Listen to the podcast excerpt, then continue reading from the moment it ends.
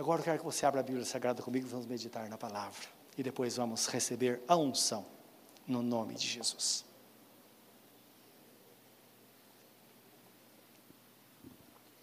Vamos ler hoje o livro de Provérbios, capítulo 3. Você deve se lembrar a última vez que nós lemos sobre esse texto. E de vez em quando nós falamos sobre ele, que é de extrema importância na nossa vida prática.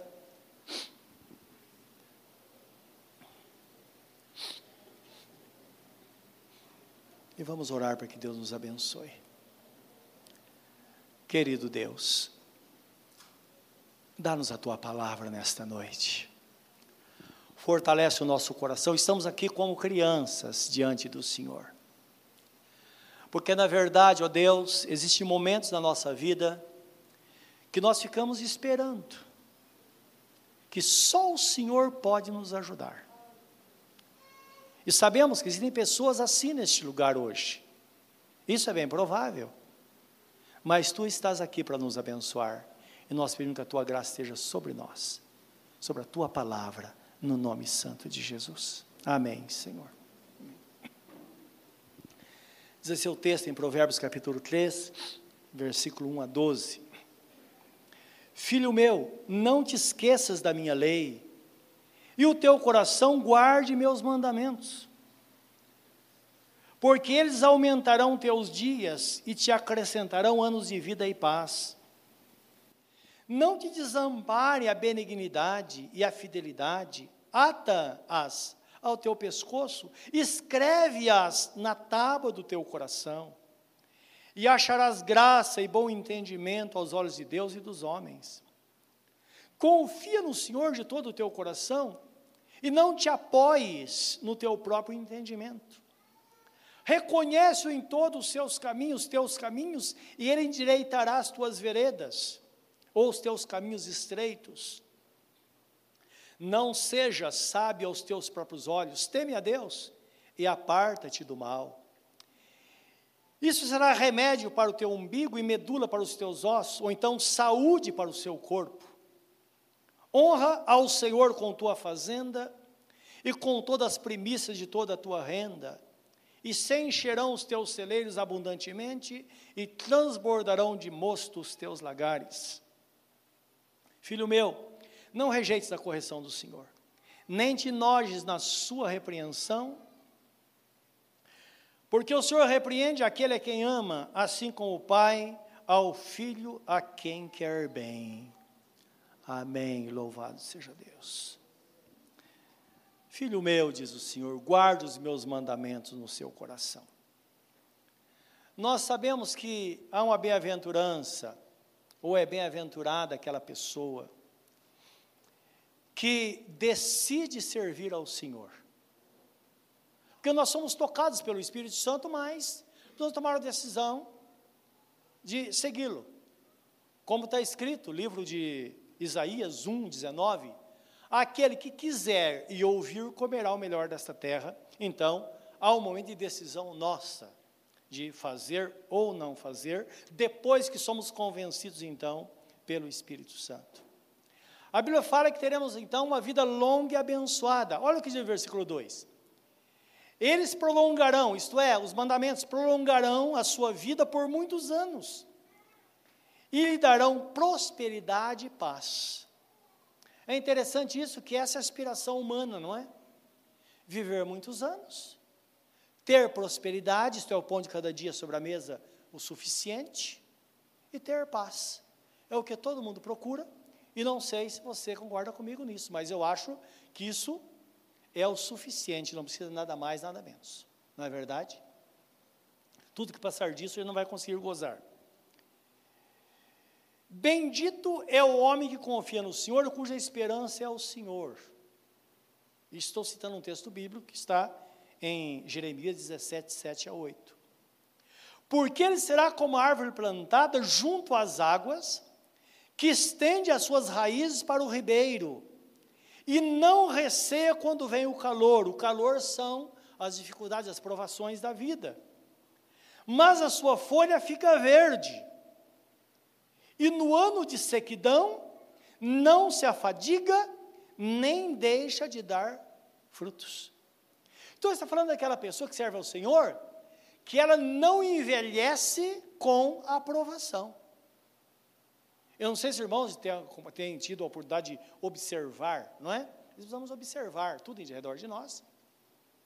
E vemos algumas pessoas que passam por um sofrimento profundo, às vezes elas envelhecem da, do dia para a noite. E nós sabemos que esse não é o propósito de Deus. Então, a, o, o, propósito de Deus é que sejamos como árvore plantada junto aos ribeiros de água.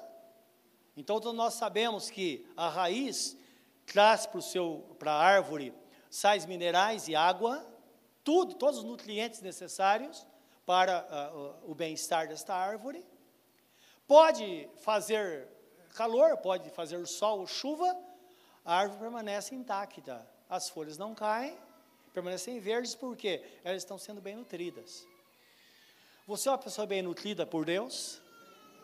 Lembra que Jesus Cristo disse: Eu sou a videira verdadeira, vocês são os ramos. O meu pai é o agricultor.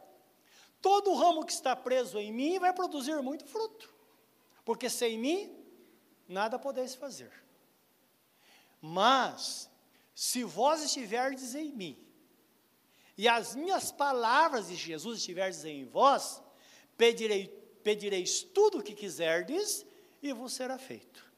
Então, esse é o retrato de uma pessoa que está vivendo com Deus, cuja vida está na presença do Senhor, ela está, portanto, debaixo desta bem-aventurança. Guardar os mandamentos do Senhor, nada mais é do que obedecer a Sua palavra. Mas é interessante porque, os irmãos sabem que tem os dez mandamentos do Velho Testamento, tem mais setecentos e poucos mandamentos dentro dos estatutos que estão no Pentateuco, que são os cinco primeiros livros da Bíblia. A gente não sabe nem metade. Se eu perguntar para você hoje, Quais mandamentos você tem que obedecer? Você não vai conseguir falar. Não é? Agora, quando nós voltamos para o Novo Testamento, Jesus fala assim: que devemos observar o que está escrito no Novo Testamento, que toda a Bíblia, Moisés e os profetas, estão sintetizados em dois mandamentos: amar ao nosso Deus sobre todas as coisas, de todo o coração, todo o nosso alma, todo o nosso entendimento, e amar o nosso próximo como nós mesmos. Não é interessante isso? Então, sempre quando eu fazer algo para o meu próximo, tenho que lembrar: eu gostaria que ele fizesse isso para mim, pronto, estou cumprindo metade. Quando eu penso em Deus, eu falo: não, Deus está acima de tudo, acima de, acima de família, acima de tudo. Se for preciso deixar tudo, eu deixo tudo por amor a Deus. Ele deve ser o primeiro. E o interessante, sabe o que é? Se cumpre aquilo que Jesus, disse: aquele que ganhar a sua vida, perdê-la. Mas aquele que é disposto a perdê-la por amor de mim, ganhá-la. Então há uma inversão. Nós pensamos, vamos perder, nós vamos ganhar. Porque Deus é aquele que sustenta, aquele pensamento do pai e da mãe. Os pais sempre estão certos, não é verdade? Sempre estão certos. Depois, com o tempo, você vai descobrir que até aquela ignorância que eles tiveram lá no passado, você vai falar, mas eles estavam certos. Muitas vezes sem entendimento, mas havia uma intenção de que você estivesse bem no futuro, e o futuro já chegou. Não é verdade? Porque o futuro é um piscar de olhos, chega muito rápido. Então, aí facilita. Agora, da forma prática, nós bem sabemos que Jesus ensina na Sua palavra. Guardar os mandamentos, em primeiro lugar, o princípio de tudo, é quando nós cremos em Jesus e nos entregamos a Ele. É o princípio de tudo. É interessante que nada pode ser feito, porque a porta não é aberta. Quando a pessoa se entrega a Jesus, a porta é aberta. Eu ouvi um depoimento de uma irmã, falou comigo agora, até aqui de uma situação muito específica, me permita, irmã, falar sobre isso, sem citar os nomes, que ela está falando sobre uma pessoa de, que tem uns 90 anos de idade, e está chegando a hora, percebe que uma pessoa com 90 anos já tem que ficar muito atento, né?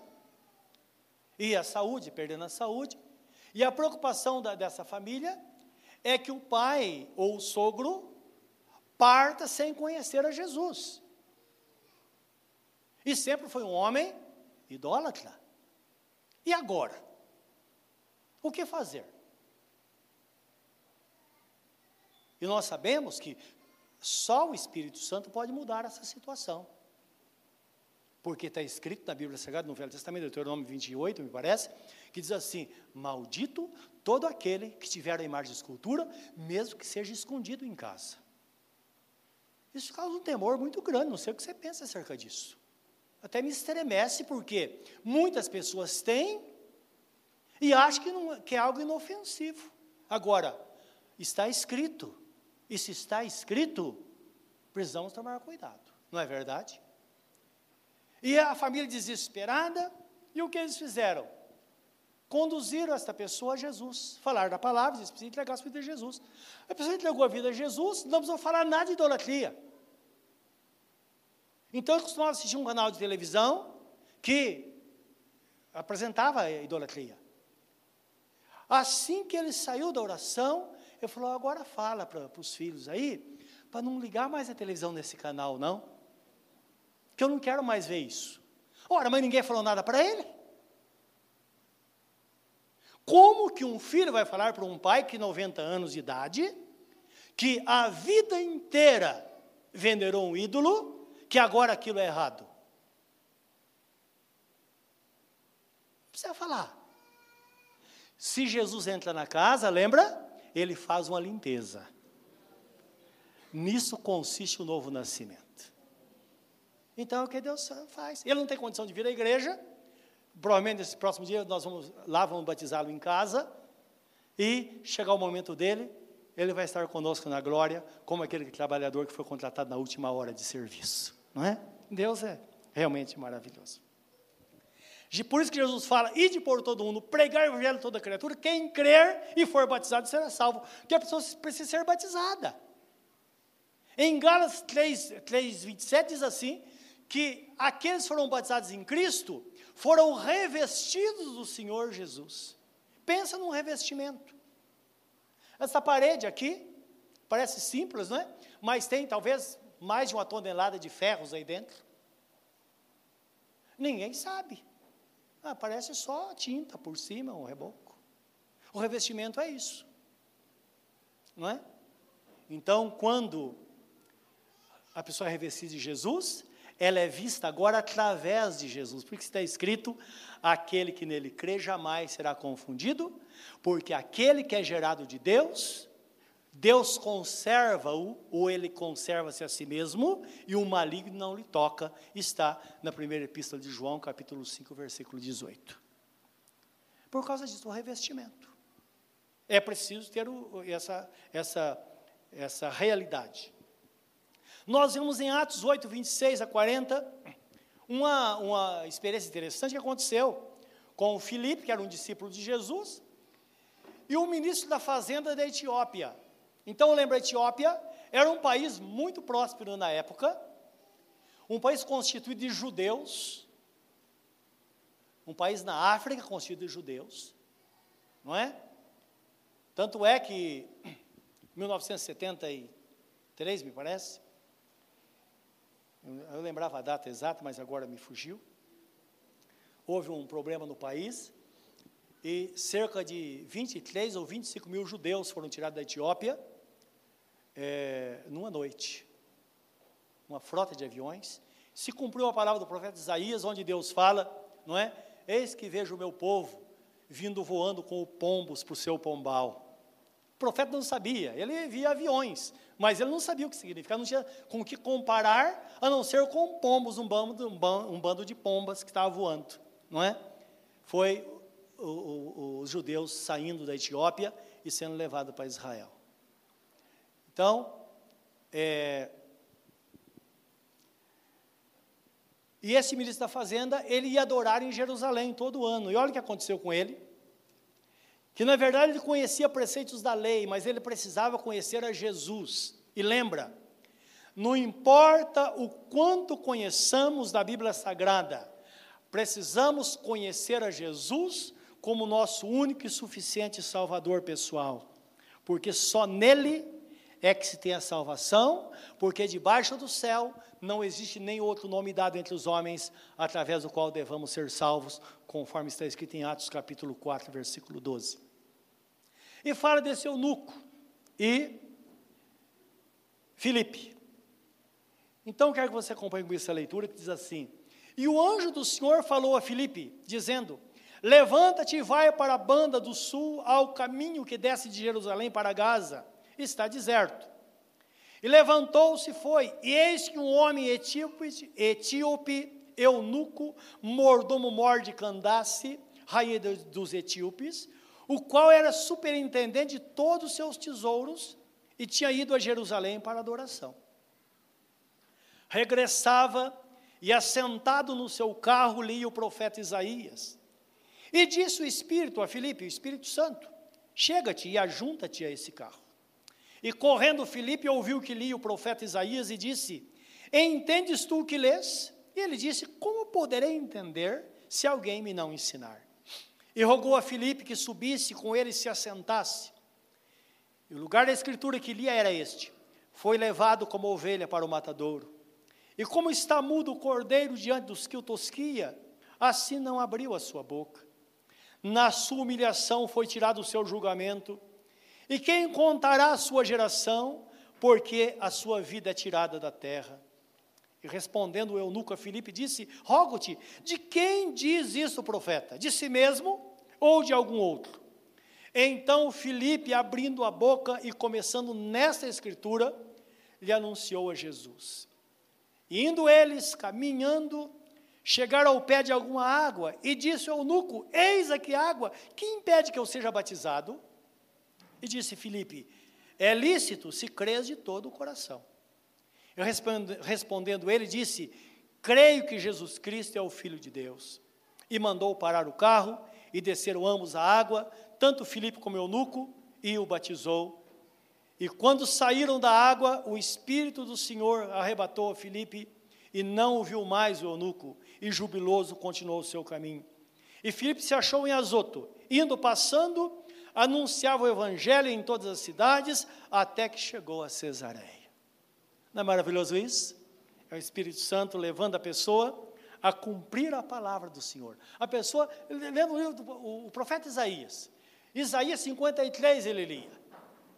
Jesus levou sobre si as nossas dores, ele foi morto como um cordeiro mudo, não é? Ele diz, mas de quem está falando? O filho disse, olha, está falando de Jesus. E é claro, que no final disse: Você tem de todo o seu coração e ser batizado. Ele falou: Escuta, mas olha um lago aí. O que impede que eu seja batizado? Ele disse: Nada, contanto que você crê de todo o seu coração. Nada impede. Então você está me ouvindo, você fala, mas eu tenho que mudar tal coisa, tal coisa, tal coisa. Você vai tentar mudar a vida inteira. Se você crer todo o seu coração, entregar sua vida a Jesus, ser batizado, entrar no caminho tudo é facilitado porque o Espírito Santo vai habitar no seu coração e ele vai te conduzir à vitória. Perceba que o caminho é outro, é a graça de Deus de que nós vivemos. Esse é o, o, o primeiro e segundo pontos. O terceiro é buscar o reino de Deus em primeiro lugar. Mateus 6,33, Jesus Cristo disse: Olha, os gentios deste mundo é que buscam todas as coisas do desespero, todos os dias. Mas aquele que quer estar, quer estar no caminho, ele precisa buscar o reino de Deus em primeiro lugar, e as demais coisas lhe serão acrescentadas. Você está aqui agora, e agora mesmo Deus está cuidando de você. Você vai estar dormindo e Deus vai estar abrindo portas. Não está escrito num dos salmos, Salmo 127, se não fala em memória, que diz assim: se Deus não, se o Senhor não guardar a cidade, em vão vigia assim de nela. Você pode botar dez trancas na sua porta, o ladrão chega e entra. Só não entra se Deus guardar. Amém, meus irmãos? Esse dia emperrou a porta aqui, em dez minutos nós abrimos. Pode existir insegurança. Se Deus não guardar, o que, que vai acontecer? Inútil será levantar de madrugada, diz o texto, dormir tarde, comer o pão que penosamente ganhaste, sendo que aos seus amados ele dá enquanto eles estão dormindo. Olha que interessante. Agora, tem que ter coração e fé para fazer isso, para confiar no Senhor. Não vai pegar esta palavra para sustentar algumas situações, dizer, ah, tá vendo? Minha mãe falou por que, que eu durmo até meio-dia e eu estou certo. Não, porque também está escrito: aquele que não trabalha, não coma. Então não podemos usar a palavra para tentar é, é, como diria, fortalecer um hábito que nós temos, que este hábito está contra a palavra do Senhor. Amém, meus irmãos? O que é o natural de um ser humano?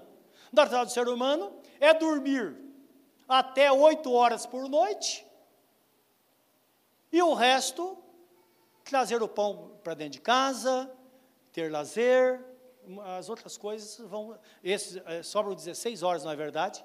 dá para fazer muita coisa. Não é? Dá para trabalhar e fazer mais coisas. Então, esse é o pensamento divino. Dentro desse critério lógico, podemos esperar no Senhor, porque a graça certamente virá sobre nós. O que não pode é a pessoa ficar aí é, 18 horas fora de casa e ter 6 horas para dormir e zero tempo para a família ou para lazer. Isso não é coisa para crente. Amém, meus irmãos? Precisamos ter moderação em tudo. Todo extremo é ruim. É preciso ter um equilíbrio. Por isso que está escrito que Deus não nos deu o espírito de medo, mas o espírito de amor, de fortaleza e moderação. É o que está escrito a nosso respeito, é isso que Deus espera de nós.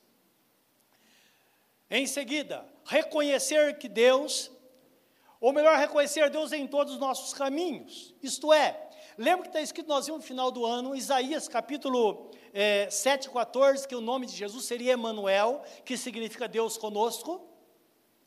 Então, reconhecer Deus é entender que Jesus está em nós, Ele é o Deus conosco. Isso faz com que a presença de Deus, que fala de Deus, meus irmãos, estão falando da trindade constituída num só Deus. Então eu sei que onde eu estiver, o Pai vai estar comigo, o Filho vai estar comigo e o Espírito Santo vai estar comigo reconhece-o em todos os teus caminhos, e ele endireitará as tuas veredas. Vereda é um caminho estreito. Agora imagine um caminho estreito e tortuoso. O caminho do crente é o caminho estreito, mas ele não pode ser tortuoso. E para não, porque ficar tortuoso, a vida vai ficar muito difícil. Mas o caminho estreito e reto, claro, só cabe a gente mesmo. É um caminho que não dá para levar nada e ninguém. Então, nós vamos trilhar, porque, como está escrito na Bíblia Sagrada, teus caminhos são caminhos de delícias e todas as tuas veredas paz. Então, percebo que nisso consiste a vida abundante que Jesus Cristo promete na Sua palavra. Reconhece em todos os teus caminhos, e Ele endireitará as tuas veredas, está em Provérbios 3, 6. Isaías 48, 17, 18, lá o texto fala que o Senhor, o texto fala assim: assim diz o Senhor o teu redentor, aquele que redime, que traz de volta o que se perdeu, o teu Deus. Eu sou o teu Deus que te ensina o que é útil e que te mostra o caminho que deves andar. Todos nós sabemos o caminho que devemos andar. Se não andamos por ele, não andamos porque somos negligentes. Só que vamos pagar um preço. Porque no versículo 18 de Isaías 48, 17, depois 18, fala assim: Deus fala, ah, se tivesse dado ouvido aos meus, aos meus mandamentos, então a tua paz seria como um rio e a tua justiça como as ondas do mar. Então nós bem sabemos que todos os princípios que nós quebramos, ele está sujeito a uma colheita. E Jesus já disse, Jesus não, foi o apóstolo de São Paulo, escrevendo aos Gálatas, ele diz assim: tudo que o homem plantar, ele vai colher. Hoje nós estamos colhendo o que plantamos ontem, não é verdade? Amanhã vamos colher o que estamos plantando hoje. Então nossa vida pode ser mudada para o bem ou para o mal, tudo depende do propósito que nós traçamos hoje, quando ouvimos a palavra. Por isso que Deus disse: quando ouvirdes a palavra do Senhor vosso Deus, não endureçai os vossos corações. Porque Deus sabe disso. E as coisas mudam. Quando nós chegamos aqui em Ferraz, mais de 30 anos atrás, as pessoas, por exemplo, se convertiam e as, as pessoas diziam, os pastores falavam: olha, agora você tem que vir orar todos os dias da semana, então nem um jovem que estava na escola saía da escola. Poucos, pouquíssimos jovens tinham ensino médio. Quando tinha o ensino médio, chegava para nós e falava: pastor, eu me formei. Se formou em quê? Terminou o ensino médio, você se formou nada. Volta para a escola. Ah, era um escândalo fazer isso. A cidade de Ferraz mudou. E nós reconhecemos plenamente que a mudança aconteceu na cabeça das pessoas, porque nós implantamos lá no começo esse pensamento. Não basta ser crente, tem que ser inteligente, não pode ser crente preguiçoso. Tem que fazer alguma coisa. E eu louvo a Deus porque hoje em nossa igreja, muitos homens, claro, tanto tempo, que os filhos estão muito bem, eles estão muito bem, mas por quê? Eles plantaram, eles estudaram, não tiveram medo de pegar o trem e ir direto para a escola. Hoje estão colhendo. E eu louvo a Deus por isso. Nossa igreja tem pessoas hoje que, que, estão colhendo de uma forma extraordinária. Dentre eles, o irmão Leandro, que recebeu notícia dele hoje, ele está, me parece, na, em Inglaterra. Está lá terminando, acho que é o último estágio dele, coisa assim, terminando o, o seu doutorado, doutoramento, se fala hoje, não é? em farmácia. Então parece que ele estuda o efeito da dor, como a dor é produzida no corpo humano. Entende? Uma pessoa como você, como um de nós. Mas me lembro quando ele veio falar comigo, ele estava chorando. Ele falou, pastor, como é que eu posso pagar a faculdade? Meu pai aposentado, eu estou desempregado, não, não tem por onde. Falei, você tem que tomar um passo de fé, tomar uma atitude. Nós oramos, Deus abriu as portas, conseguiu uma bolsa de estudo, aproveitou, fez faculdade, fez mestrado na USP, hoje está terminando doutoramento na USP. Agora, pegar esses caras e falar, ah, tem que pegar o trem. Ó, oh, filho. Só Deus, né? Então, é preciso tomar atitude. Estou dizendo isso porque a atitude hoje vai refletir no futuro. E o futuro é isso aqui, ó. Piscar de olhos. Então, quando nós buscamos, Deus então vai nos abençoar. Não podemos tentar conduzir nossa própria vida, diz o texto, não é? Não seja sábio aos teus próprios olhos. Teme a Deus é a parte do mal. Essa história de falar, não, eu sei o que estou fazendo, meus irmãos, é pura bobagem. Às vezes nós não sabemos nada, pensamos que sabemos. Então, não podemos tentar conduzir nossa própria história. Precisamos ouvir a voz de Deus, ouvir pessoas. Na multidão dos conselhos está a sabedoria, está escrito. Precisamos ouvir os pais, precisamos ouvir pessoas que podem nos, nos eh, dar direção então as coisas vão ser mudadas. No versículo 7 e 8 diz assim: Não seja sábio aos seus próprios olhos, tema a Deus, evite o mal. Isso lhe será saúde ao corpo e vigor aos seus ossos. Então, isso significa que quando nós temos objetivo na vida, nós semeamos e colhemos, nós alcançamos os objetivos, isso traz saúde para nós. É verdade. Veja o que traz abatimento a uma pessoa. É estar diante de uma situação, vendo o outro conseguir e ela não está conseguindo, não é isso que traz abatimento? Quando faz, tudo dá errado. Então nós sabemos, como está escrito, que, é, como me fugiu agora, que a, o desejo cumprido é a árvore de vida. É verdade. Eu desejo. Por isso que a Bíblia fala: deleita-te no Senhor e Ele realizará o desejo do teu coração. Olha que existe um caminho para estarmos na vontade do Senhor. E uma vez assim, devemos entender que tudo em nós deve bem dizer o Senhor, inclusive, precisamos aprender a servir ao Senhor também com as bênçãos materiais que Ele tem nos dado. Olha o que está escrito aí no versículo é, 9 a 12 de, de Provérbios 3. Eclesiastes, Salomão diz assim: que aquele que adquire bens materiais ou pensa adquirir, adquirir bens materiais pensando somente em si, ela está correndo atrás do vento. Então precisamos entender que devemos louvar a Deus com as nossas primícias. E além disso, meus irmãos, um segredo que a Bíblia Sagrada fala. Experimente fazer isso em qualquer hora. Experimenta dividir o que você tem, dar alguma coisa para alguém em algum lugar. Experimenta. Ah, você tem lá um dinheirinho no bolso? Coloque a oração, de repente você fala, Senhor, coloca alguém no meu caminho que esteja precisando. E dá esse dinheiro para esta pessoa. Nunca ninguém faz isso. Você vai ver o que Deus vai fazer na sua vida. Amém, meus irmãos? É uma experiência inédita, mas a Bíblia Sagrada fala isso. Não é? Lança o teu pão sobre as águas e depois de muito tempo o terá de volta. Isso é lançar o pão sobre as águas, que tem uma, toda uma, uma questão teológica profunda nessa, nesse, nesse assunto, que não podemos explicar agora, mas só para você, só para você entender. Porque às vezes nós precisamos dar para Deus, não, mas talvez você compre aí um mantimento e dê para uma pessoa, mas você nunca pegou um dinheiro e deu para a pessoa. Experimenta fazer isso. Você vai ver o que vai acontecer na sua vida, como Deus vai mudar as coisas, não é? Isso é uma dica só para melhorar as coisas, né, para a gente experimentar coisas novas de Deus. Então, o que diz em, em Provérbios 3, 9, vamos ler. Honra o Senhor com a tua fazenda, com teus bens, com as primícias de toda a tua renda.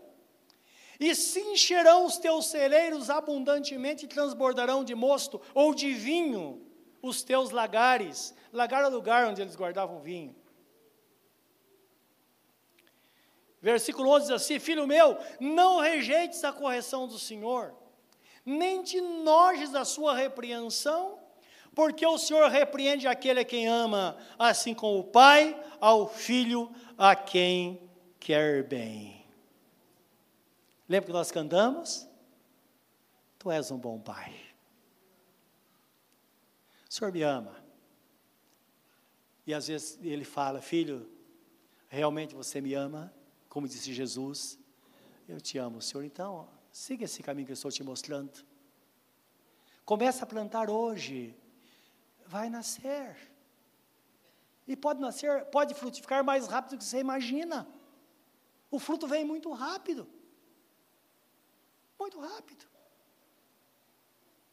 Porque a própria natureza, Deus já deixou determinado. Se você faz algo, aquilo vai te trazer um resultado que traga resultado benéfico para a nossa vida hoje. Que as mudanças aconteçam e que esse ano a gente termine ele de cabeça erguida, exaltando o nome do Senhor. Você quer? Você pode. Você tem um Deus que está ao seu lado. E Ele vai te ajudar. Curva sua semblante na presença do Senhor.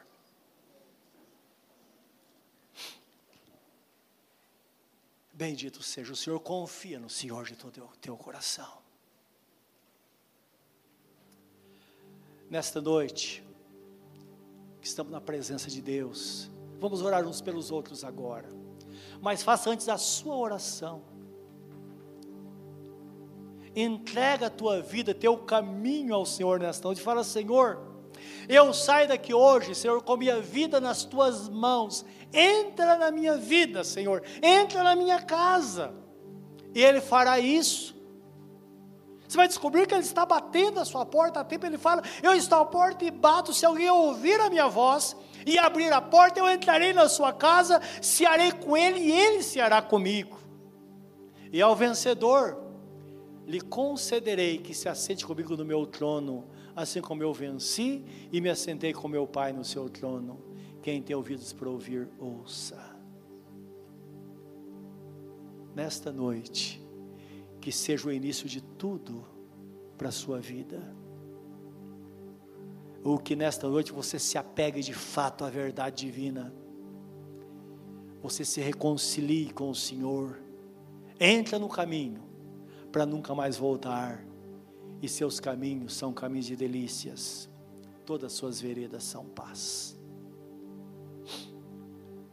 Querido Deus, aqui estamos na tua presença, nosso coração voltado para ti, Senhor. Nossa vida está no teu altar. Eu quero que recebas cada coração nesta noite. Que tem decisão. Pode ser que haja lamento, olhando para o passado tua palavra fala que as coisas do passado passaram, ficaram para trás.